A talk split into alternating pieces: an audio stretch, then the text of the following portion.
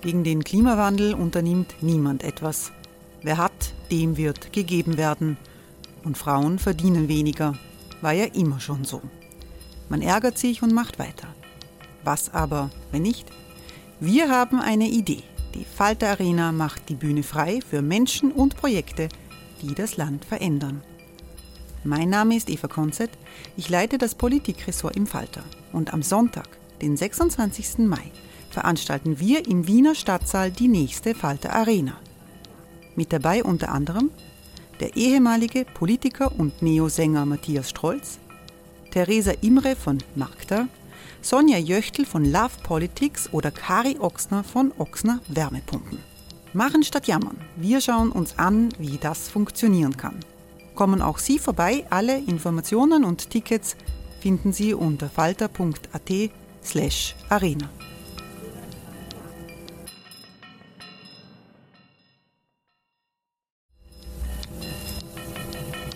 slash arena. Falter-Podcasts werden durch Werbung unterstützt. Das hilft bei der Finanzierung unseres journalistischen Angebots. Hereinspaziert durch unser Burgtor. Ob Burgherr, Ritterin, Stallbursche oder Gauklerin. Die Burg Liechtenstein in Maria Enzersdorf bei Wien lädt zu Erkundungen ein und weckt bei Groß und Klein die Abenteuerlust. Erbaut im Jahr 1130 ist die Burg bis heute zu 60 Prozent im Originalzustand erhalten. Waffenkammer, Turmzimmer und Ritterstube. Die Stammburg der Fürstenfamilie von und zu Liechtenstein bietet Einblicke in das Leben im Mittelalter. Besuchen Sie uns jetzt in der Erlebniswelt Burg Liechtenstein. Jeden Sonntag mit eigener Kinderführung. www.burgliechtenstein.eu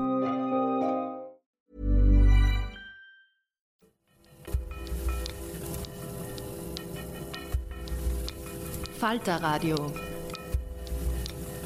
Hallo und herzlich willkommen im Falter Radio.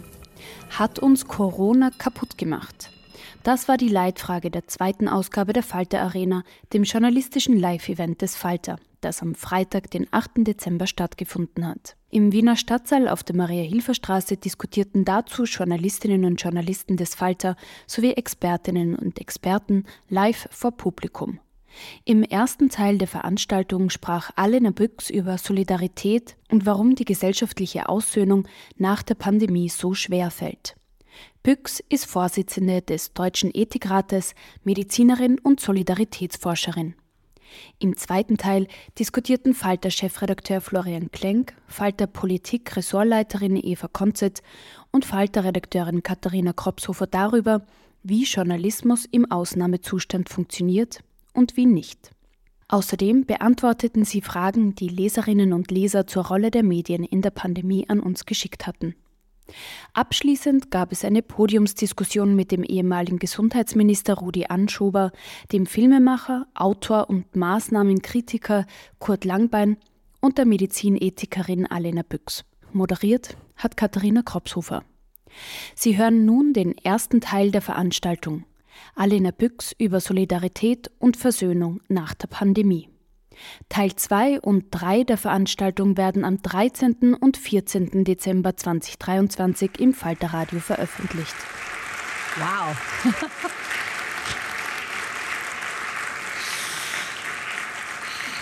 Hallo, herzlich willkommen. Ich freue mich sehr, dass ich hier sein darf. Ähm, das sage ich immer, ähm, am Anfang eines Vortrags, aber heute meine ich es wirklich. Das hat zwei Gründe. Äh, der eine ist ein privater, äh, das wissen viele nicht, aber ähm, ich bin ein bisschen ein Stück weit hier nach Hause gekommen heute. Ähm, ich habe ein paar hundert Meter weiter jahrelang gewohnt äh, in der Hermanngasse. Ähm, und ich bin hier immer dran vorbeigelaufen, als ich die Jungs in den Kindergarten gebracht habe. Und Wer sich an die äh, Zeiten mit den kleinen Kindern noch erinnert, der weiß, das ist eine sehr anstrengende und intensive, aber auch besonders schöne Zeit. Und deswegen war das für mich herrlich, hier heute wieder rumzulaufen. Das Zweite ist sehr viel ernsthafter. Ähm, ich finde es absolut fantastisch, dass es diese Veranstaltung gibt. Ähm, und ich lasse den Falter hochleben. Also alle schön Abo abschließen nachher. Kleiner Werbeblock. Ähm, ich finde es wirklich wunderbar, dass es diese Veranstaltung gibt, dass die auch so was Partizipatives hat und dass ich ein bisschen was erzählen darf. Ähm, der Titel, der mir gegeben ist, klingt kompliziert. Das Thema ist auch kompliziert und ich habe maximal 20 Minuten. Das ist schwierig für mich. Ich komme bei dem Thema unglaublich ins Reden. Eigentlich müssten wir stundenlang oder würde ich gern stundenlang reden. Ich werde nur einige große Linien andeuten können. Und weil ich das recht übergreifend mache und notwendigerweise dann natürlich auch ein bisschen oberflächlich und eher so ein bisschen versuche, eine Geschichte zu erzählen, äh, muss ich ganz kurz offenlegen, worauf ich mich beziehe. Ich bin ja hier als Vorsitzende eines Gremiums. Wir sind ein beratendes, unabhängiges Gremium der Politikberatung, der wissenschaftlichen Politikberatung, sehr interdisziplinär eine, wie man so schön sagt, sehr breite Kirche. Also wer das ähm, verfolgt hat, weiß, es hat uns auch ordentlich gerissen. Wir haben die schwierigen Fragen, die ethischen Fragen der Pandemie, also Immunitätsbescheinigung, ähm, äh, Rechte zurück in Anführungszeichen für Geimpfte, aber auch Impfpflicht, 2G, 3G, also richtig die, die, die heftigen Sachen intensiv diskutiert und uns natürlich wahnsinnig gestritten. Also wer das verfolgt hat, weiß auch, es hat uns richtig zerrissen. Zwischendurch, auch öffentlich.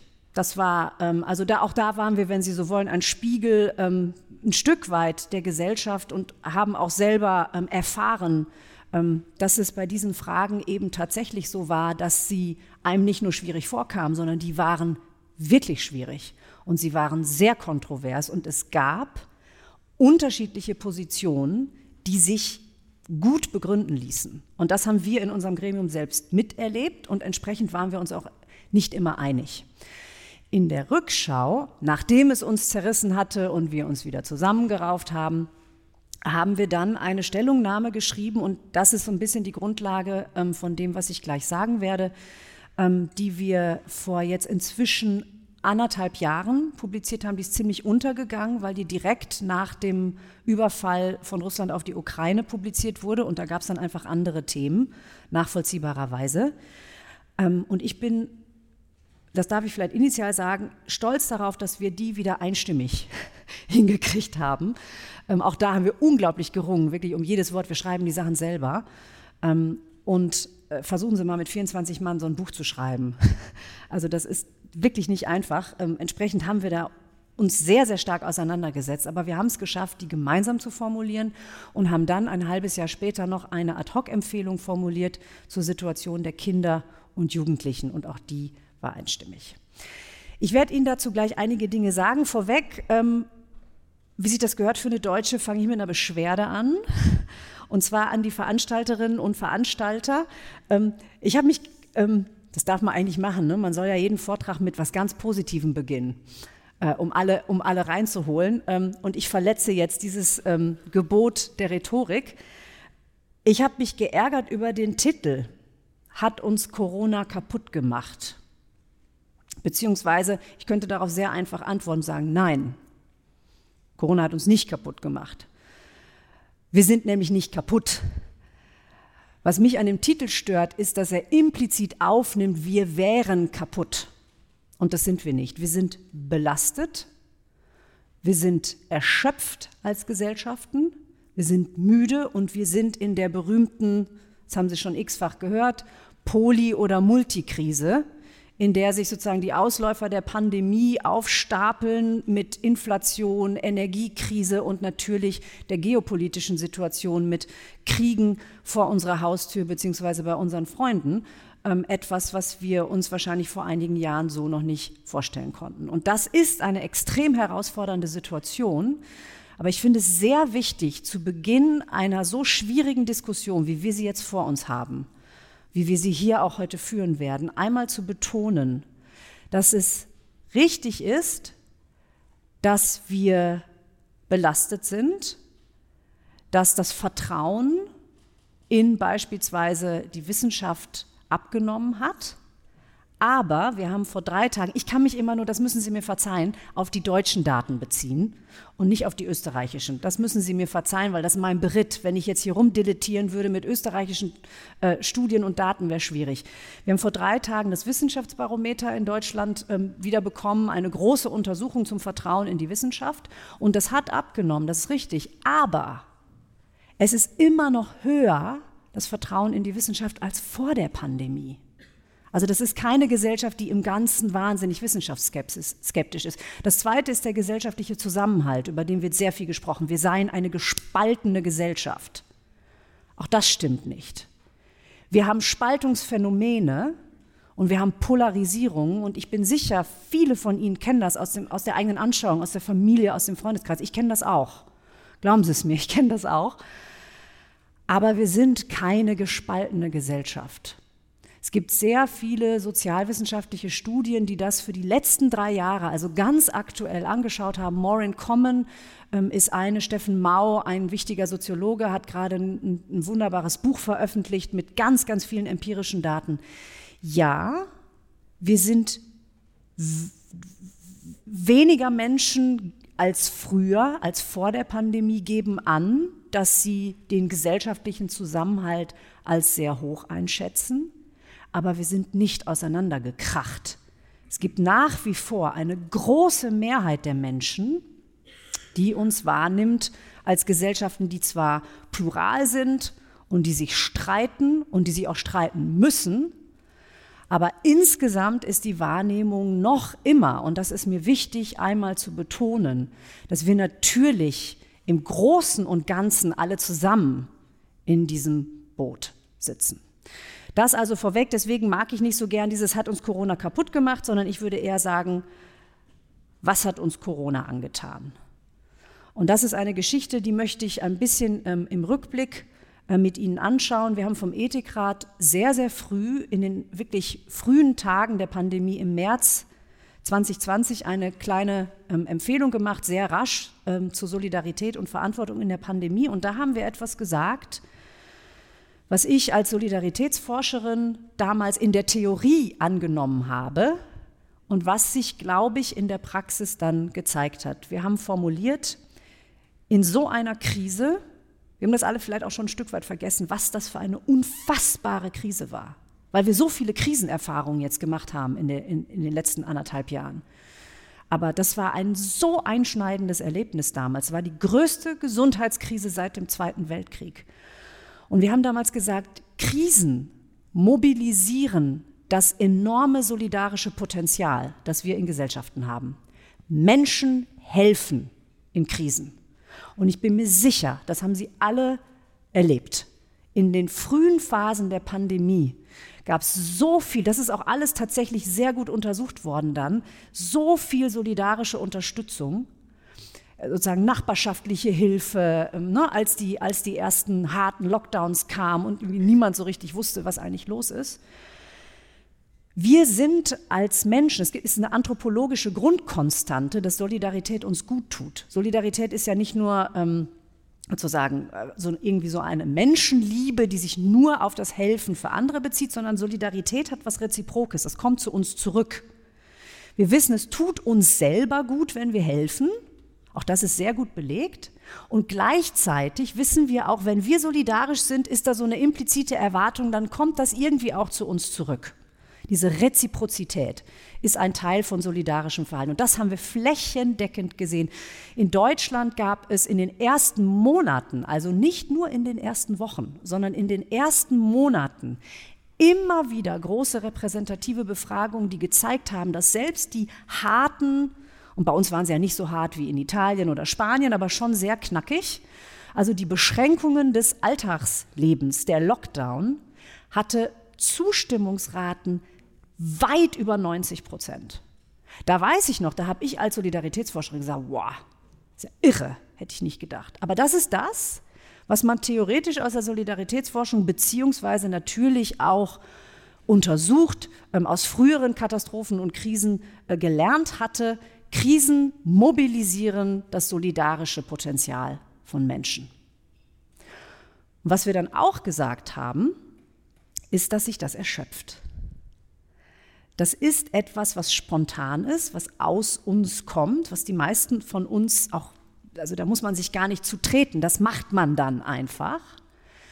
Aber es ist etwas, was sich wieder erholen muss, weil es schon eine Belastung darstellt. Und natürlich, je einschneidender das ist, desto stärker die Belastung. Und wir haben damals formuliert, dass man deswegen, und das ist eine der Lehren für die Zukunft, alle Maßnahmen, die auf diese Solidarität abstellen, also ich nehme mir was weg, ich belaste mich, ich habe irgendwelche Kosten und nicht nur finanzielle, sondern auch andere, also Freiheitsgrade, nur Sozialleben, ähm, aber selbstverständlich auch äh, finanzielle, ökonomische Kosten, die nehme ich auf mich, um anderen zu helfen, bei denen ich davon ausgehe, dass sie in einer ähnlichen Situation sind, ne, sozusagen. Und das waren wir ja damals alle. Das ist etwas, das kann man nicht ewig auf sich nehmen. Das erschöpft sich. Und das haben wir auch gesehen. Also wenn Sie sich den Verlauf anschauen, es gibt Studien, die Kosmos-Studie von der Uni Erfurt, Conny Beetsch, ähm, eine Gesundheitspsychologin hat das über die gesamte Pandemie repräsentativ untersucht. Ganz tolle Daten, alles öffentlich, alles online, können sich alles angucken, läuft bis heute, die Studie. Die hat ganz eindeutig gezeigt, dass dieses enorme solidarische Potenzial, das im Prinzip die gesamte Bevölkerung ähm, mitgenommen hat, abgenommen hat mit der Zeit. Allerdings und das ist, wie ich finde, eine erste positive Botschaft. Zu jedem Zeitpunkt waren in Deutschland, wo ich die Datenlage kenne, immer eine beträchtliche Mehrheit solidarisch. Immer.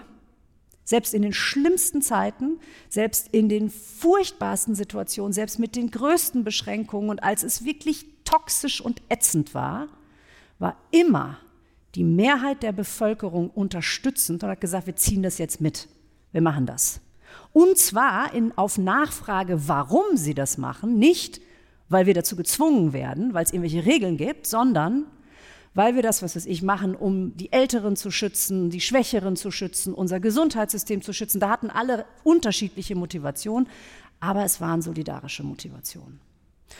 Und ich persönlich, ähm, weil, wie Sie alle wissen, die Pandemie viel länger ging, als die meisten von uns wahrscheinlich naiv, ich auch, angenommen hatten. Je länger das ging, desto eher bin ich davon ausgegangen, irgendwann verschwindet das ganz. Und dann war die Pandemie mehr oder weniger vorbei. Also man kam in Winter, Frühjahr 2022 und dachte, jetzt ist sozusagen der letzte ätzende Winter und dann haben wir es eigentlich weitgehend überstanden. Jedenfalls ist dann keine Pandemie mehr in dem Sinne. Und dann kam der Krieg. I'm Sandra, and I'm just the professional your small business was looking for. But you didn't hire me because you didn't use LinkedIn jobs. LinkedIn has professionals you can't find anywhere else, including those who aren't actively looking for a new job but might be open to the perfect role, like me.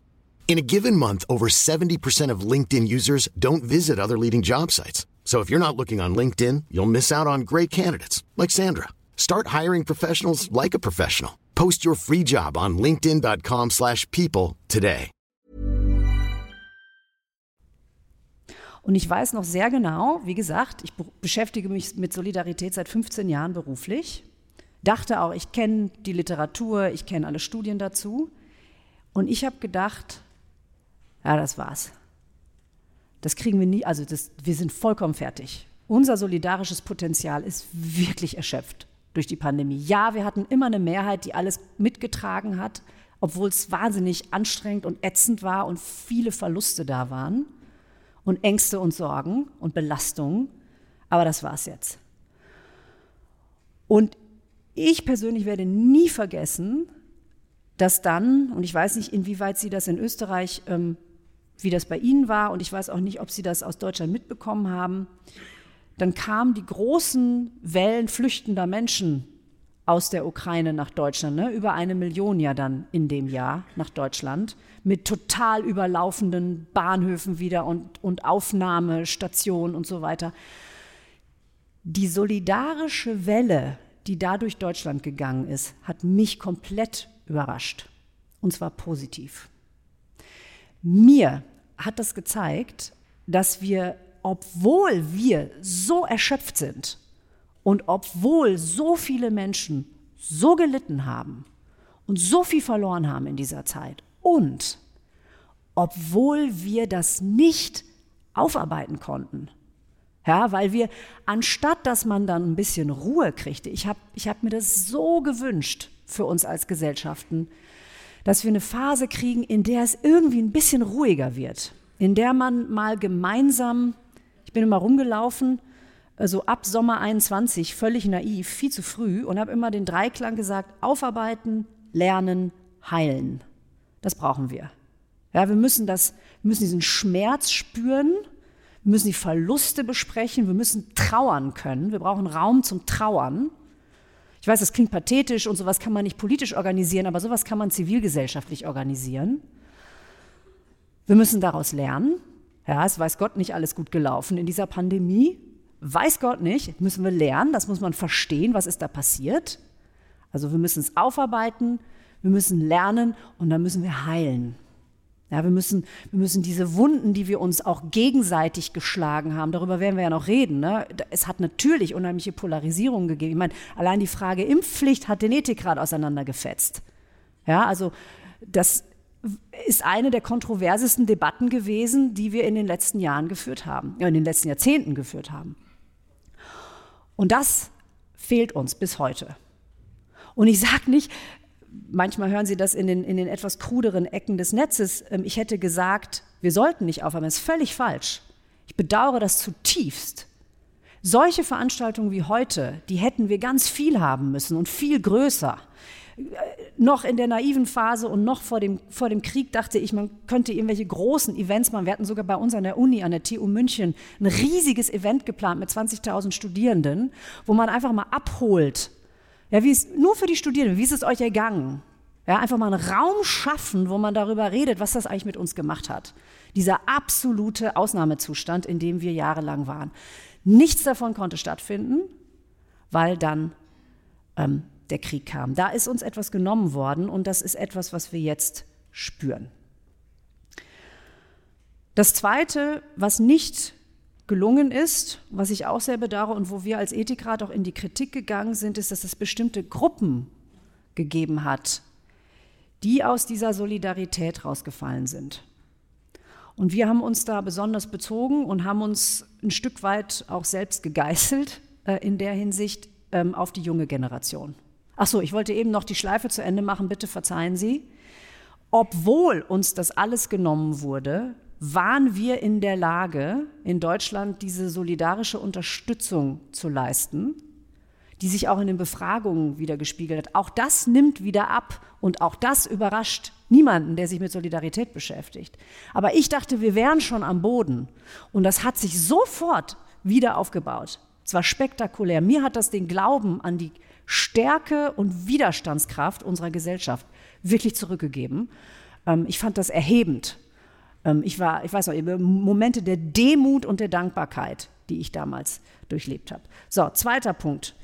Wir haben Gruppen enttäuscht in der Pandemie, denn wir haben das, was ich Ihnen gerade beschrieben habe, was Solidarität braucht. Das ist diese Idee von Gegenseitigkeit, von Reziprozität. Das haben wir für bestimmte Gruppen verpasst. Und ganz besonders haben wir es verpasst für die junge Generation. Und wir vom Ethikrat haben ich habe das in, ich bin Mutter von zwei Kindern, habe ich ja gesagt, ne, Kindergarten hier, also können Sie sich vorstellen, die waren in der Grundschule, als dann die Pandemie war. Also wir haben das voll am eigenen Leib erlebt, die, die volle Nummer. Ähm, natürlich hoch privilegiert, muss man immer dazu sagen, aber trotzdem auch nicht lustig. Und trotzdem, obwohl wir ich habe es öffentlich gesagt in irgendwelchen Talkshows und Interviews und so weiter, dass wir uns alle, als dann die Impfung kam und sozusagen man ein bisschen besser wusste, wie schützt man sich vor dem, Impf, vor dem, vor dem Virus, wie, wie, wie, wie kann man den Schutz der Impfung nutzen, ja, welche Gruppen als erstes. Und man hatte sozusagen konkrete Instrumente, habe ich immer gesagt, lass uns jetzt nicht sowas machen wie wir, die wir jetzt geschützt sind, machen wieder Party, während die junge Generation, die noch lange warten muss, weil wir nicht genug Impfstoff hatten, hinter der Glasscheibe weiter sitzen muss. Lass uns zusammenreißen für die. Lass uns dafür sorgen, dass die Zahlen unten bleiben, damit die Schulen offen sein können. Aber das waren nur öffentliche Äußerungen. Wir haben als Ethikrat es verpasst, dazu ein Papier zu machen. Das haben wir zutiefst bedauert. Wir haben keine Empfehlung dazu gemacht und das war falsch. Denn was bei den Jungen ja passiert ist, und das haben Sie sicherlich auch im, am eigenen, in der eigenen Anschauung mitbekommen, nach dem ersten Lockdown kann ich mich noch erinnern, ich war in allen möglichen wissenschaftlichen Taskforces und Gremien und sonst was. Und da gab es äh, von Helmholtz was organisiert, wo die ganzen Psychiaterinnen und Psychologinnen, die sich mit Kindern und Jugendlichen beschäftigten, zusammenkamen und die Daten vorstellten. Wie geht's denen eigentlich? Und nach dem ersten Lockdown ging es denen erstaunlich gut. Die sind da relativ gut durchgekommen, durch diese erste Phase, diese erste Belastungsphase. Und da haben sie gesagt, Gott sei Dank, die sind ja super widerstandsfähig und gesagt, okay, die Jungen sind in Ordnung. Und dann hat man vollkommen unterschätzt, das haben wir unterschätzt, hat die Politik unterschätzt, hat man unterschätzt, wie die Dauer dieser Pandemie dann die Belastung bei den Jungen erhöht hat. Die Älteren, die dann immer geschützt waren, die sind sozusagen rausgekommen, die haben ganz schnell wieder sehr viel mehr Freiheitsgrade gehabt. Aber die Jüngeren nicht. Die haben viel länger warten müssen, und die haben in ganz, ganz wichtigen Phasen ihrer Persönlichkeitsentwicklung sehr, sehr viel verloren. Da gibt es ganz viele Studien, die zeigen, Erwachsene können sowas besser wegstecken. Ja? Weil es ist nicht der Abiball. Der eine Abiball, den es gibt. Und wenn der weg ist, ist der weg. Und man wird nur einmal 18. Ja, es sind so viele wesentliche, der Berufsanfang ist mit das Wichtigste an der gesamten beruflichen Karriere.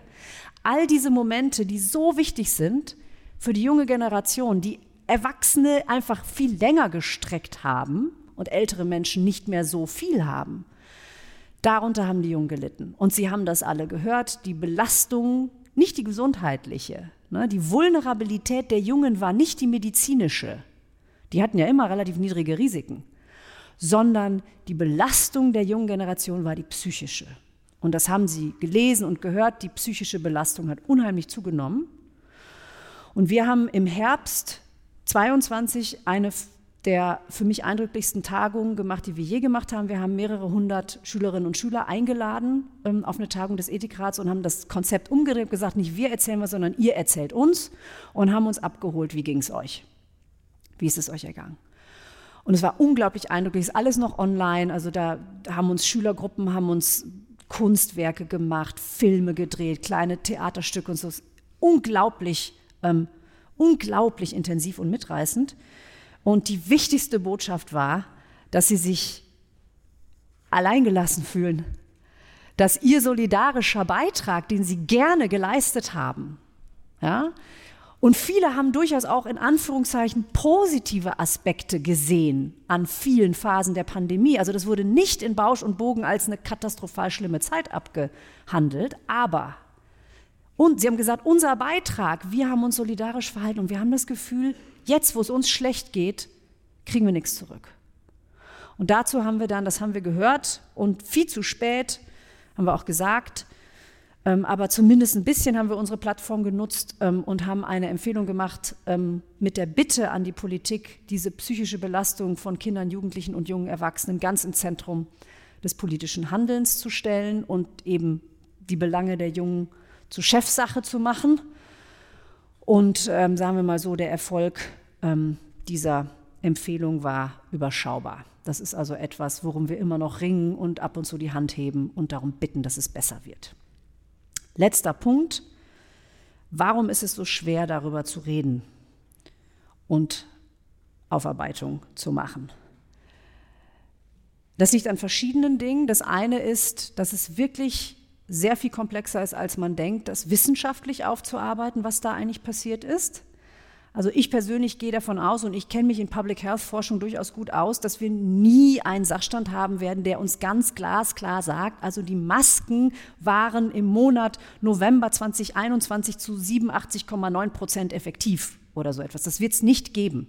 Es ist fast unmöglich, Public Health Maßnahmen in dieser Art und Weise zu untersuchen sondern man muss sich klar machen, das sind immer relative Ris Risikoreduktion und die gehören zusammen mit anderen Maßnahmen. Und die ganz auseinander zu dividieren, ist extrem schwierig. Das kann man mit Modellierungen versuchen und wir werden da sicherlich noch einen deutlich besseren Sachstand kriegen. Sie haben eine super super Projekt in Österreich, die das gerade unter anderem versuchen.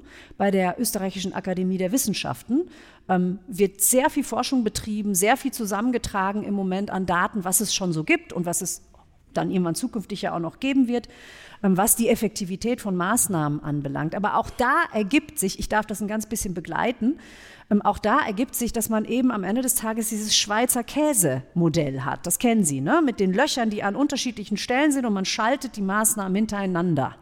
Und in der Gesamtschau sind die wirksam. Und da gibt es schon sehr guten Sachstand, lassen sich da nichts anderes erzählen. Es gibt die großen Metastudien, richtig seriöse Methodik, die zeigen, in der Gesamtschau waren die Maßnahmen wirksam. Aber welche, wann, wie, ganz genau, das wird extrem schwierig. Und das ist natürlich für eine Aufarbeitungsdiskussion frustrierend. Ist auch nachvollziehbar. Das ist das eine. Das zweite ist, wir haben einen Effekt, und da bin ich sehr gespannt auf die Podiumsdiskussion, die wir ja noch haben werden, dass es ein Bedürfnis danach gibt, und das ist absolut nachvollziehbar, Schuldige zu finden. Schuldige für diesen ganzen Mist, den wir erlebt haben. Ich verstehe das total gut. Ich hätte auch gern jemand. Ja, wir haben alle unheimlich gelitten und manche noch viel mehr. So viele Menschen haben richtig was verloren. Ja, und haben richtig schlimme Sachen erlebt. Und es ist irgendwie unerträglich, dass es niemanden gibt, den man dafür zur Verantwortung, zur Rechenschaft ziehen kann. Das ist ein absolut nachvollziehbares psychologisches Bedürfnis. Aber das wird unerfüllt bleiben. Ja, es gibt natürlich Verantwortungsträger, die bestimmte Maßnahmen zu einer bestimmten Zeit erlassen haben. Selbstverständlich. Aber sie werden, wir werden keine, keine Situation haben, in der die persönlichen Verletzungen, die vielen Verluste, die uns individuell oder auch als Gruppen, die wir erfahren haben, irgendwelchen Schuldigen umhängen können und dann kriegen wir dafür was zurück. Das ist ja das Grauenhafte. Das heißt, dieser Weg, sozusagen Schuldige zu finden, der läuft ins Leere. Sondern was wir tun sollten als Gesellschaften Deswegen finde ich das wichtig, dass wir hier heute reden. Deswegen hoffe ich, dass Sie weiterreden. Und nochmal, ich finde es sehr gut, dass in Österreich wirklich ein großer Prozess, ein wissenschaftlicher Prozess stattfindet, sich mit dieser Thematik intensiver zu beschäftigen. Ich hoffe, dass wir in Deutschland auch noch mehr davon machen. Wir machen das, aber nicht genug. Wir müssen lernen und verstehen und besser werden mit Blick nach vorne. Und wir müssen natürlich hinterfragen, welche der Entscheidungen waren gut, welche waren problematisch und warum waren die problematisch? Was haben wir da nicht gewusst? Was hätten wir schon wissen können? Was haben wir nicht verstanden? Was müssen wir beim nächsten Mal besser machen? Das müssen wir gemeinsam machen. Aber für diese Verlusterfahrung, dafür hätten wir einen Heilungsprozess gebraucht.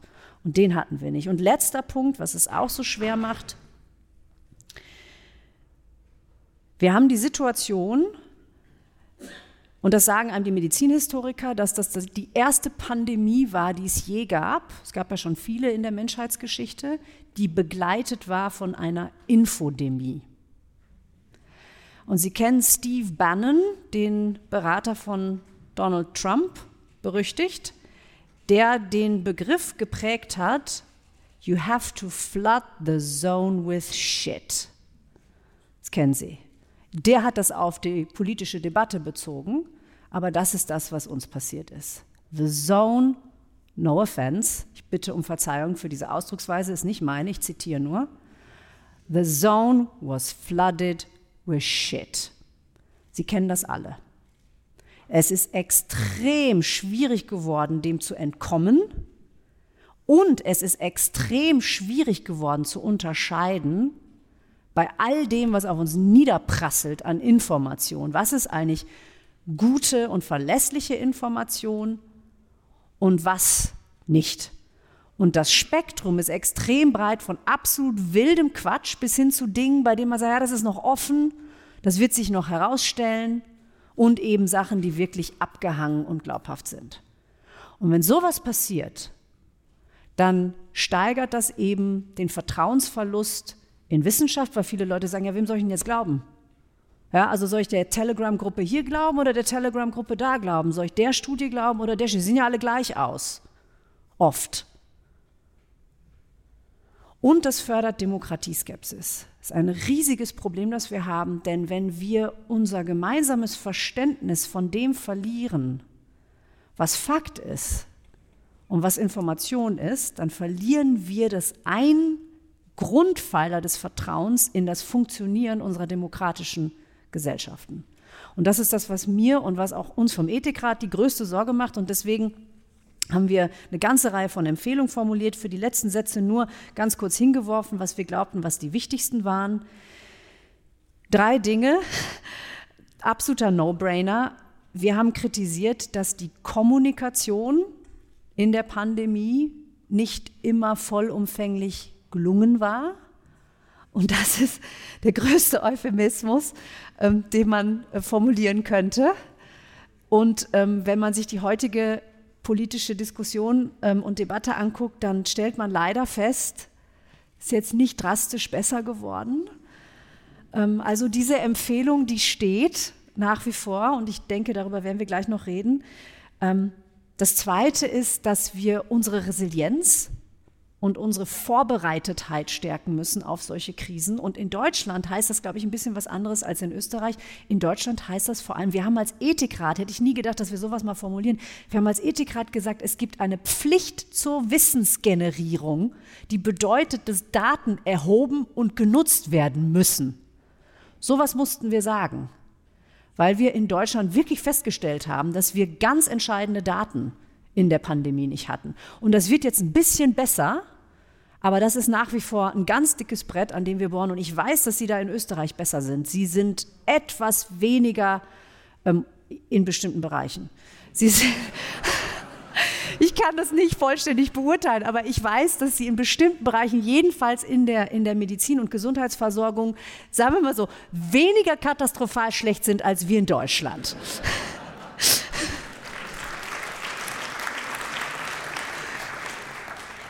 Oh Gott, oh Gott, das hätte ich nicht sagen sollen. Und das Letzte, was ich versöhnlich sagen möchte, und damit schließt sich der Kreis, trotz all dem Schlimmen, was wir erlebt haben und trotz der Polarisierungen, die entstanden sind und trotz der Wut und der Belastung und der Angst, ist es so, dass wir alle in diesem Boot zusammensitzen. Und es bringt nichts, uns darüber zu zerfetzen. Und deswegen ist die wesentliche Empfehlung, die klingt wie das Wort zum Sonntag, aber das ist etwas, was ein Ethikrat wirklich sagen kann. Wir haben gesagt, liebe Politikerinnen und Politiker, liebe äh, Menschen, die in öffentlichen Debatten stehen, wir müssen versuchen, wieder stärker ins Wir zu kommen und wieder stärker gute gemeinsame Geschichten zu erzählen. Ich weiß, dass das schwierig ist, weil wir eine ganz polarisierte Debatte haben und glauben Sie es mir, das weiß ich aus eigener Anschauung, dass es unheimlich schwer fällt, wenn man angegriffen wird oder wenn man sozusagen Polarisierung mit Polarisierung konfrontiert wird, das dann zu umarmen. Das ist wirklich schwer. Ich arbeite da täglich an mir. Das können Sie es mir glauben, aber das müssen wir machen. Wir müssen als Gesellschaft, wir müssen, weil ansonsten haben wir nur noch mehr Gräben. Sie alle wissen, die Diskussion, die wir in der Pandemie geführt haben, dazu, wie stark dürfen Individuen belastet werden, wie, wie, wie, wie viel dürfen wir voneinander verlangen, die sind nahtlos in die Diskussion um den Ukraine-Krieg übergegangen. Die gehen nahtlos über in die Diskussion um die, Be die Bekämpfung der Klimakrise. Ja, das ist ja die nächste große Front, äh, die da auf uns zukommt gesellschaftlich. Also wir müssen unbedingt gemeinsam uns diesen Herausforderungen stellen, weil anders kriegen wir es nicht hin. Vielen Dank.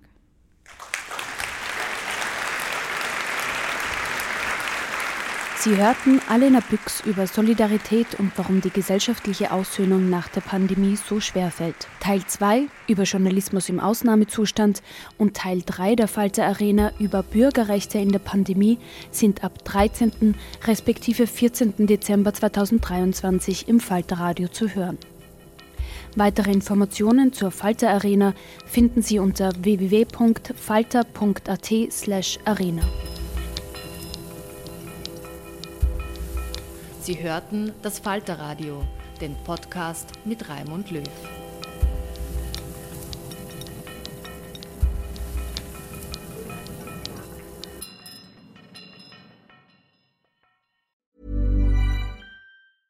Hey, it's Paige DeSorbo from Giggly Squad. High quality fashion without the price tag. Say hello to Quince. I'm snagging high-end essentials like cozy cashmere sweaters, sleek leather jackets, fine jewelry, and so much more. With Quince being 50 to 80% less than similar brands. And they partner with factories that prioritize safe, ethical, and responsible manufacturing. I love that. Luxury quality within reach. Go to quince.com slash style to get free shipping and 365 day returns on your next order. Quince.com slash style. This message comes from BOF sponsor eBay. You'll know real when you get it. It'll say eBay Authenticity Guarantee. And you'll feel it. Maybe it's a head turning handbag, a watch that says it all jewelry that makes you look like the gem, or sneakers and streetwear so fresh every step feels fly. eBay gets it. So look for the blue check mark next to that thing you love and be confident that every inch, stitch, sole, and logo is checked by experts. With eBay Authenticity Guarantee, you can trust that feeling of real is always in reach. Ensure your next purchase is the real deal. Visit eBay.com for terms.